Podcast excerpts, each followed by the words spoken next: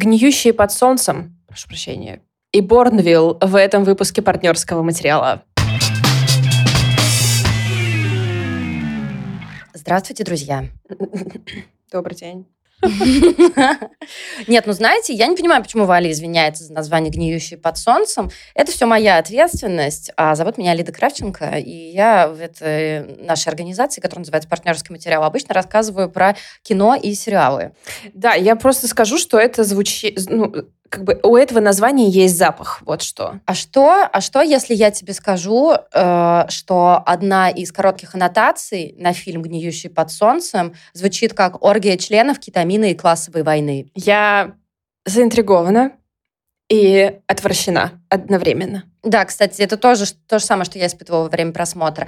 А, моя собеседница, которая заинтригована и отвращена, это Валь Горшкова. Она обычно рассказывает в нашем подкасте про книжки. И у нее все куда менее затейливые. Я вот такую фразу подберу, чтобы не обидеть сама себя. Да, вы знаете, обычно я рассказываю про книжки в этом сериале, э, в этом подкасте, да. А сегодня я тоже буду рассказывать про книжку, про Джонатана Коу Борнвилл. Это одна из самых самых традиционных книжек, которые я обозревала а, в а, этом подкасте, но мне кажется, это и хорошо. В общем, сразу после того, как Лида расскажет про это супер интригующее кино, я расскажу про гораздо более спокойный вариант досуга. Э, сразу после того, как я закончу рассказывать про оргию членов кетамина и классовой войны. Да, я хочу это повторять снова и снова. Фильм «Гниющий под солнцем» — это новая работа чилийского режиссера Себастьяна Сильвы, и если вы угораете по всякому инди-пинти, то, скорее всего, вы что-то про него слышали, потому что в 2015 году он был отмечен на Берлинском кинофестивале за свою работу «Противный ребенок». У него есть очень классное кино, такое социальное, мощнейшее совершенно, которое называется «Служанка». Ну, а в Америке он больше всего известен по затейливому, опять же. Ну, слушайте, если вы что-то видели у Сильвы, вы понимаете, почему им все время хочется употреблять слово «затейливый». По такой очень странной комедии, которая называется «Кристал Фейри и волшебный кактус». Это история про такую хипушку, которую, собственно, зовут Кристал Фейри. Ее играет Габи Хоффман, и она встречает очень странного американца, а его играет Майкл Сера. Короче, mm-hmm. это полное безумие. Если вам захочется немножко безумия, то посмотрите «Кристал Фейри и волшебный кактус».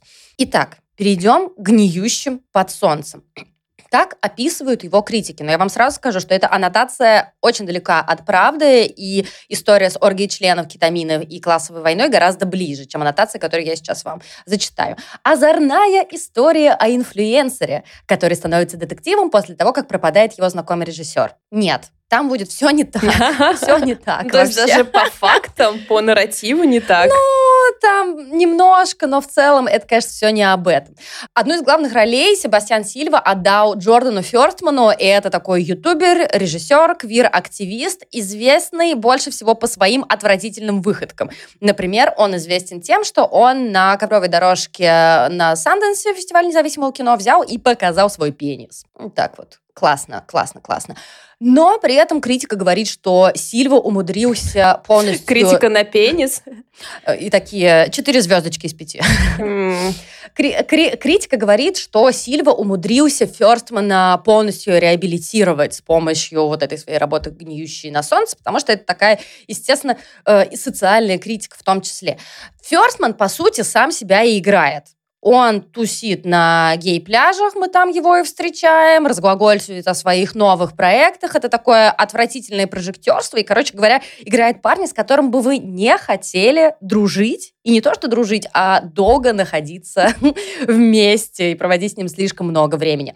А, другой главный герой — это сам Сильва, то есть они все играют как будто бы сами себя. Сильва играет режиссера, по фамилии Сильва, э, который такой максимально присыщенный жизнью художник. Он живет в строящемся здании очень богатого, очень привилегированного мексиканца по имени Матео, а, Сильва грубо обращается со своей уборщицей по имени Вера, а ее, кстати, играет Каталина Сааведра. Это вот звезда фильма «Служанка» или «Горничная». Это дебют Сильвы, мощнейший.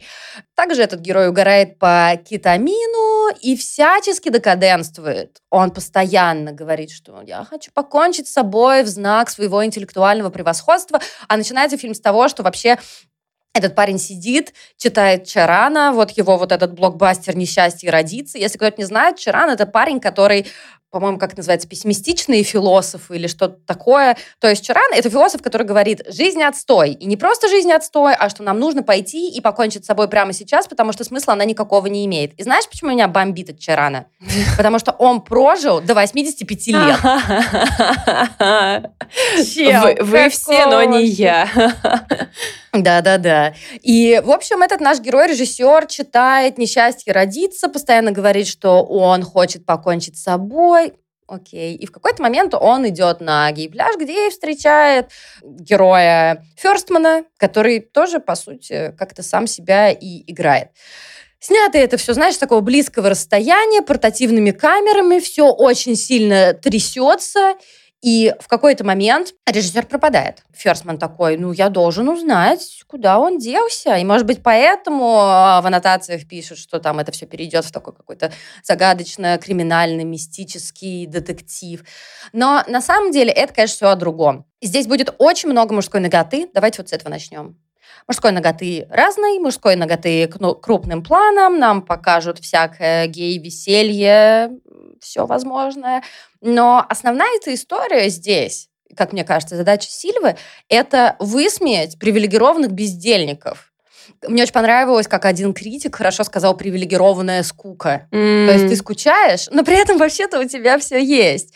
И тихонечко-тихонечко та самая Веро, которая горничная, на которую все время срывается эти, все эти неприятные мужики, она крадет все повествование и перетягивает на себя, потому что, о боже, у нее нет времени, чтобы читать Чарана, она просто, ей очень нужна эта работа, потому что ей очень нужны деньги, и потому что вообще-то не у всех есть возможности впадать в эту привилегированную скуку.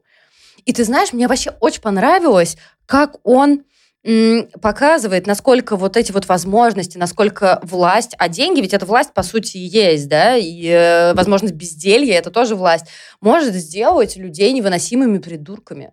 То есть, когда ты не отщелкиваешь Uh, не чекаешь, прости господи, свои привилегии, ты становишься просто ну, каким-то тупым козлом. И ты знаешь, два фильма очень странно, которые мне напомнили, э, которые у меня всплыли в голове, пока я смотрела «Гниющий под солнцем». Первый — это «Елена», о, да. Тоже потому, что везде вокруг неприятные люди, и в центре человек, который просто пытается выжить который ориентируется на выживание. Надо сказать, что Веро более все-таки симпатичный персонаж, чем Елена Звягинцева. А второй человек, о котором я сто раз подумала, это Чарли Кауфман. Mm. Потому что у Кауфмана же тоже вот это а, помимо того, что его задача Кауфмана это mind-blowing, да, но помимо этого это такое самолюбование самоуничижением. То есть я такой весь жалкий, mm-hmm. я такой весь стрёмный, но при этом, как и Кауфман, э, как и Кауфман, у Сильвы э, получается очень классно балансировать. Ведь согласись, что когда начинается вот это вот подсвечивание очень гротескное всех своих недостатков, ты в какой-то момент можешь сказать, ну, тогда... Да, раз ты в курсе. Сделай что-нибудь. Да, что ты нам про все про это рассказываешь? А здесь получается очень удачно. Здесь получается очень классная, грязная, совершенно мерзкая сатира, э, которая, от которой оторваться невозможно. Это знаешь, как вот, я не знаю, ну, когда ты смотришь на что-то мерзкое, но ты не можешь оторвать взгляд от этого.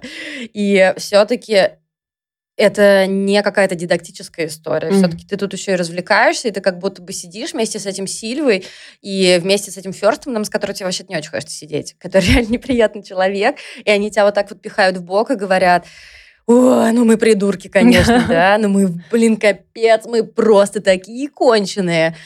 Но я получила удовольствие, как ни странно.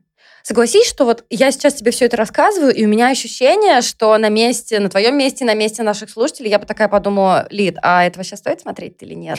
Слушай, это ну ровно, ровно или нет? до того момента, как ты сказала, что горничная немножко крадет повествование, я решила, что я смотреть не буду но как бы это как будто бы такой необходимый твист, что ли, взгляда, который нужен. Вообще с сатирой супер беда, и если если им удалось провернуть это, то это, конечно, надо просто, э, надо просто посмотреть, как они это сделали, какой, какой они выбрали тон. Так что мне любопытно. Ну, ну ты знаешь, это же такая еще история про то, что это квир-люди, и тут это все квир-среда, и действие происходит в том числе в Мехико, и там рассказывают и про вот эту дикую джентрификацию, которая там происходит, и тот факт, что один из главных героев живет просто в каком-то строящемся здании э, какого-то белого богача. У меня еще, знаешь, какая была ассоциация? Ты не помнишь, как называлась последняя переведенная книга Кармен Мария Мачадо, где она рассказывает про абьюз в лесбийской паре «Дом иллюзий»? Да, Дом... да, да, да, Dream, Dream House. А как же он переведен-то? Да, я поняла про что-то. Окей, да, да, да. Я надеюсь, ребят, вы тоже поняли, о чем я говорю. И точно так же, как интересно посмотреть на жизнь квир-людей, не только в контексте ну, каких-то, какой-то симпатии к ним, да, но и интересно посмотреть, как они сами критикуют образ жизни своего сообщества, образ жизни тех, кто похож на них и все прочее. Это было очень-очень э, круто. Это очень необычный взгляд. Если вы знаете какие-то похожие истории, накидайте нам книг, фильмов, сериалов, что угодно в наши комментарии в наших соцсетях. Я вообще с удовольствием себе этот списочек наберу. Мне кажется, что, из, как ты правильно сказала, и с сатирой в целом беда, и с квир-сатирой вообще супер беда. С такой злой, с такой прям вот э, черной-черной мерзкой сатирой. Поэтому, ну, супер. Это все выглядит очень мастерски, и это все выглядит очень сложно. То есть тут реально шаг влево, шаг вправо, и это могло бы скатиться во что-то ну, во что-то этически не совсем правильное. Mm. Я тебя заинтриговала? Да, очень сильно, очень сильно. У меня в последнее время э, ТикТок перестроился немножко на такую сторону. Я очень много видела монологов как раз критикующих, ну, внутри сообщества, как-то я, короче, туда попала. И угу. я подумала, что, блин, правда, это такая часть разговора, которая еще как будто бы в искусство не перешла, но она все равно существует, и интересно было бы и ее прочесть тоже. И да, Дом иллюзий я проверила, правильно называется. Угу, угу. Вот, поэтому я, да, я заинтересована, как и вообще в в портрете безделья, потому что это тоже такая тема, которая, мне кажется, очень интересной в, в разрезе того, как все будет в ближайшее время происходить с людьми, с их занятостью и всем таким, потому что прямо сейчас я как раз стремлюсь к безделью. Посмотрим, к чему меня это приведет. Стану ли я такой же? Я надеюсь, потому что если не работать, то я готова быть полным asshole. Я так понимаю, что здесь история и о классовом неравенстве, конечно, в том числе, и о том, что одни, одни могут бездельничать в то время, как вторые буквально выживают, но тут именно история про какое-то осознание своего положения, mm-hmm, что, ну, ты окей, ты там художник, там творческий человек, все такое, но, возможно, ты должен периодически не быть богатым, обеспеченным челом, который ни о чем не должен думать. Не знаю, сложная, сложная тема. Предлагаю вам тоже об этом подумать вместе с нами. Я говорила о фильме Себастьяна Сильвы, который называется «Гниющие под солнцем». Лид, когда мы станем богатыми, мы все сделаем по-другому. Мы им всем покажем, как надо было. Я согласна. Так что ждите, ребят, скоро, скоро ваш моральный ориентир на богатую жизнь будет готов. Я сегодня рассказываю про нового Джонатана Коу. Вышел его Борнвилл. И Джонатана Коу вы, возможно, читали что-нибудь, потому что у него миллиард книг, они довольно успешные. И это автор, как, знаете, в категории как бы стабильно хороших книг. Он очень английский, он очень основательный, он остроумный, но при этом он любит драму. То есть он по всем пунктам прям нормальный. И, видимо, поэтому я очень мало его читала. Мне нужно, чтобы было больше всего. На секундочку тебя прерву для того, чтобы поблагодарить всех наших слушательниц, которые откликнулись на мой призыв. Если вы помните, в одном из прошлых эпизодов я говорила, блин, никак не могу найти э, книгу Джонатана Коу «Какое надувательство в бумаге». Мне просто десяток э, слушательниц написала о том, что, Лид, у меня есть, я тебе пришлю. И, конечно, спасибо той из вас, кто мне ее прислали. Блин, супер вообще. Это очень-очень было приятно. В ближайшее время я за нее возьмусь. Класс. Ну, э, с новым романом у меня такое чувство, что он... Э, как бы я могу его супер смело посоветовать, но точно так же я могу вам сказать, что вы можете его совершенно спокойно пропускать. Но я провела с ним замечательное время. Сейчас э, и он меня натолкнул на какую-то, как сказать, мне бы очень хотелось, короче, чтобы кто-то что-то такое же написал про Россию. Что собой представляет Борнвилл? Это как, как в аннотации пишет, многочастный роман Сюита. Ну, это, наверное, связано... Я не люблю такие музыкальные метафоры, потому что я их просто, честно говоря, не понимаю. То есть, когда мне говорят сюита, я не знаю, что это означает. Но в случае с этим романом речь о том, что мы наблюдаем за 75-летней историей одной семьи, и каждая глава — это разные члены этой семьи, разные события, которые происходят с ними, и все это как-то складывается в одно большое произведение про Англию.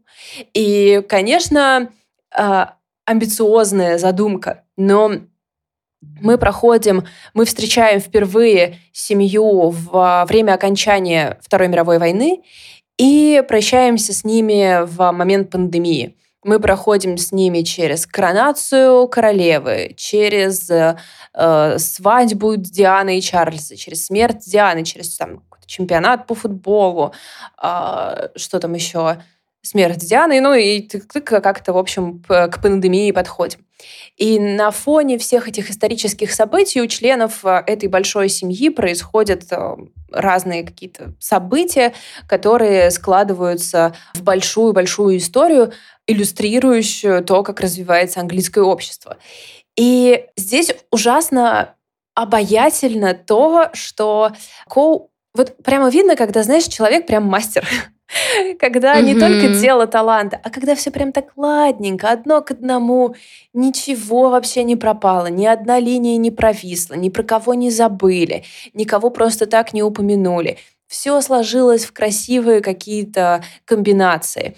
Потому что у такого романа у нас нету одного героя, за которым мы глядим от начала и до конца. Хотя, конечно, каждый выбирает себе любимчиков в этой большой семье. Первая, с кем мы знакомимся, это Мэри, главная мама всей семьи.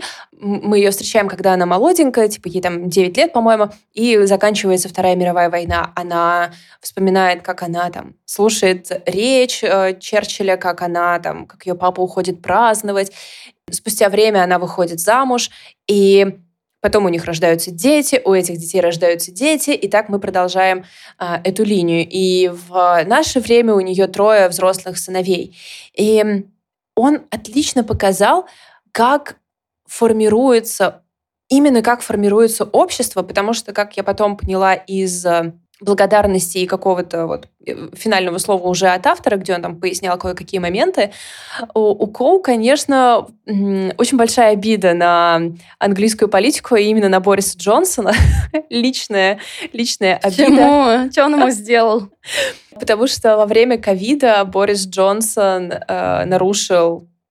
Ну, вы помните, короче, у него была вечеринка э, Коу не простил вообще не простил. Он все записывает. Все записывал и э, прошелся как бы основательно. Но ведь кроме ковида, кроме того, как Англия справилась и не справилась с ковидом, до этого у них был Брексит. И как будто бы для э, английского общества Брексит стал примерно тем же, чем для нас стало ну, даже раньше, чем война, да, ну, то есть как бы для нас стали последние там 9 лет. А потому что общество разделилось на тех, кто голосовал за, и тех, кто голосовал против. И абсолютно ненавязчиво, абсолютно как-то через какие-то обычные домашние дела, вот эту всю английскую штуку, поехали в отпуск на болото, гуляли вдоль озера, там, смотрели коронацию по телевизору, готовили сэндвичи. Через эту всю английскую маленькую домашнюю какую-то элегантность он показал, как такие взгляды формируются, как получаются те, кто голосует за, как получаются те, кто голосует против, и как ну, вообще вот это все формируется. Потому что у нас есть совершенно разные характеры. У нас есть Мэри, абсолютно эм, простая девчонка, которая принимает какие-то очень простые решения в своей жизни, эм, ничего большого не добивается и думает о том, что в целом живет какую-то ну, немножко бесполезную жизнь. Но когда мы смотрим на нее глазами других людей, мы видим, что она понимающая, принимающая, она готова меняться, меняются ее взгляды, меняются ее отношения, она готова принимать разных людей. То есть мы видим, как постепенно, там, например, а, соседи индусы, потом в какой-то дом въезжают беженцы. То есть это все потихонечку, он так это вплетает. И мы видим, что Мэри, в общем, такая старушка с э, открытым сердцем и несмотря на то, что кажется, что она ничего большого не добилась, э, мы видим, что она хорошая, крепкая основа для семьи, там, причал родного дома. Но есть, например, другие герои. Например, ее муж, который с самого начала нам показывается как такой суперсильный консерватор. Он очень боится перемен, что вот после войны сейчас в Англии начнутся перемены, какие-то либералы что-то тут приедут. И мы видим, как он костенеет только в своих взглядах. И все, что потом происходит в семье и вокруг семьи, он не принимает никаких перемен, ничего не готов э, принять. Единственный раз вообще, когда он искренне плачет и переживает, это смерть принцессы Дианы, потому что он очень промонархически настроенный. И это, за, это наверное, вот образ именно Джеффри отца, понравился мне, знаешь, своей, своим отсутствием. Потому что mm-hmm. нам все время про него рассказывают. Он все время, ну, то есть мы видим, мы знаем его взгляды, он периодически кого-то ими задевает. Но этот человек вообще отсутствует. Он в семье не имеет никакого... Никто о нем не думает, никто с ним не говорит, он никому не оказывает поддержки, никто к нему не обращается. И в какой-то момент он как-то просто исчезает со страниц, потому что это просто угрюмый консервативный чел, который сидит в углу. Но это те же самые челы, которые сходили и проголосовали за. А, и он э, создает и среди молодого поколения, из-за того, что у него есть три брата, он создает три разных героя. Например, Джека. А, и это очень классный как мне кажется, герой, которого мы видим, мы видим с детства, он, получается, рожден уже сильно после войны, 20 лет после войны, например, там, может, 15 лет. Сильно, но не сильно. И он всю жизнь ну, живет... Ну, типа поколение наших родителей, да? Да, да, да. И он живет с абсолютным ощущением превосходства Англии во всем. Он ко всему относится как к войне. То есть Англия выступает на чемпионате мира по футболу, против, играет против немцев. Это для него как повторение великой победы должно случиться. Это, и он вот это несет всю свою жизнь несет вот эту победу в войне как главное, как величие своей страны. Он бесконечно про это говорит. И он очень недалекий, он хороший парень, но он очень недалекий. Он все время, э, когда ему, например, кто-то предъявляет довольно важные вещи, он может отмахнуться словами типа женщины. Непонятно еще, что у них сейчас в голове. Может, менопауза, может, чего. И, и там стоит 20-летняя женщина такая. Алло, да. Да-да-да-да-да. И мы видим, как формируются его взгляды, как он превращается в человека, который голосует за выход. Но при этом для него это вообще ничего не имеет никакого значения. Там есть э, очень хороший э, в конце монолог одной из героинь, который я такая прям, блин, м-м, он, конечно, для всех. О том, что время, когда ты можешь сохранять нейтралитет, прошло, и если ты говоришь, что ты на это не можешь повлиять, или ты не должен ничего предпринимать, значит, ты выступаешь э, ну, в ее случае против, ну, то есть, короче, ты mm-hmm. выступаешь, тебе кажется, что ты не занимаешь позицию, это позиция, и так, типа, mm-hmm. больше нельзя. Я подумала, вау, классно, конечно, нам тоже подходит, забираем. И несмотря на то, что, да, э, возможно, это не самое обязательное чтение, это очень приятный, большой роман про семью, и мы очень часто эм, хотим прочитать большой приятный роман про семью, и это он. А, и мне бы, конечно, ужасно хотелось... Вот эта структура, где какое-то ключевое событие, а на фоне него события семьи, не вот что прям супер классно, ну, как бы редкая, да, и какая-то невероятная идея, но именно посмотреть, как из на фоне этих событий семья формировала общество, в котором мы живем сейчас — мне прям надо сейчас такую книжку про Россию, прям вот к этим выходным. Кто пишет? Давайте, говорите. Я надеюсь, что, во-первых, пишет уже сейчас, а во-вторых, у меня остался один вопрос. Вот представь, пожалуйста, себе меня, а, осенний, уже прям осенний-осенний вечер, Типа уже листья облетели. Я пришла домой. У меня есть вот такая гигантская кружка. Я туда заварила чай. Я себе намазывала бутерброд с апельсиновым конфитюром. Я забралась с ногами в кресло в пледике, и я открыла эту книжку. Ты представляешь это себе хорошо? Я себе это идеально представляю. Сто процентов. То есть берем, да? Берем на осень, это идеально подойдет. Я просто... Ты вначале мне говорила о том, что, ну, я не уверена там, что тебе она как-то понравится, что эта книга обязательная, но я прям вот захотела очень сильно ее прочитать, потому что мне нужно что-то такое, знаешь, хорошо написанное, семейное, но при этом, чтобы у меня не разорвалось сердце, потому что последним таким была э, романом книга «Да, тогда и сейчас», которая очень чувственная, прекрасно написанная, но при этом и бережная. И вот мне нужно что-то еще. Здесь из-за того, что у нас такой э, широкий, что ли, такая широкая рамка, и мы по всему скачем. То есть у нас только что был какой-то, знаешь, катарсисный момент, какой-то супер драма, а потом мы переносимся на 10-20 лет вперед. И эта драма становится сразу же воспоминанием для них. Мы это только что пережили, а для них это уже было 20 лет назад. И из-за этого, знаешь, каждый шрамик успевает затянуться к следующей главе. И я еще хочу здесь отметить э, супер офигенный перевод Просто иногда бывает такой текст, который льется гладко и так далее, и ты как-то просто даже не обращаешь на него внимания, потому что с ним все в порядке.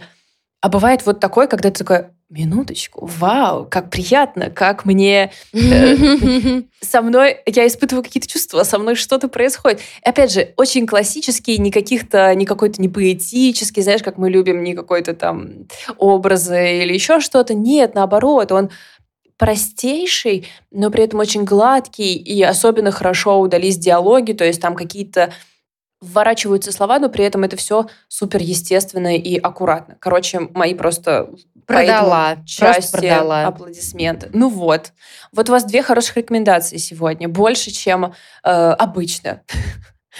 Если вам нужны еще какие-то рекомендации, то вы можете поддержать нас на Патреоне или на Бусте. У нас там есть несколько программ. Самая простая — это вы получаете в качестве бонуса за вашу поддержку дополнительный эпизод, в котором мы даем еще какие-то разные советики. Кроме того, вообще, если вам интересно, посмотрите на, будьте на Патреоне, что у нас есть. У нас есть прекрасный книжный клуб, который ведет Валя. А, там просто такое крутое комьюнити. Я каждый раз рыдаю, что я не могу попасть непосредственно на обсуждение, но даже находясь в чате и обсуждая книжки, это просто супер. И вообще, если вы даже не хотите нас поддерживать деньгами, вы можете поддержать нас оценкой или каким-нибудь добрым словом в виде отзыва на той платформе, где вы нас слушаете. Я понимаю, что это стандартная такая э, присказка любых э, блогеров, но на самом деле это очень важно, это дает большую мотивацию как-то продолжать двигаться дальше и все такое. Да, поверьте, что вас, ваш скриншот мы перешлем сначала друг другу, потом сохраним в отдельной папочке, в тяжелый момент на него еще посмотрим три раза. Э, у него будет долгая жизнь. Это факт. Это сто процентов. Поэтому всем спасибо, что вы с нами. Э, через какое-то время увидимся. Пока. Пока.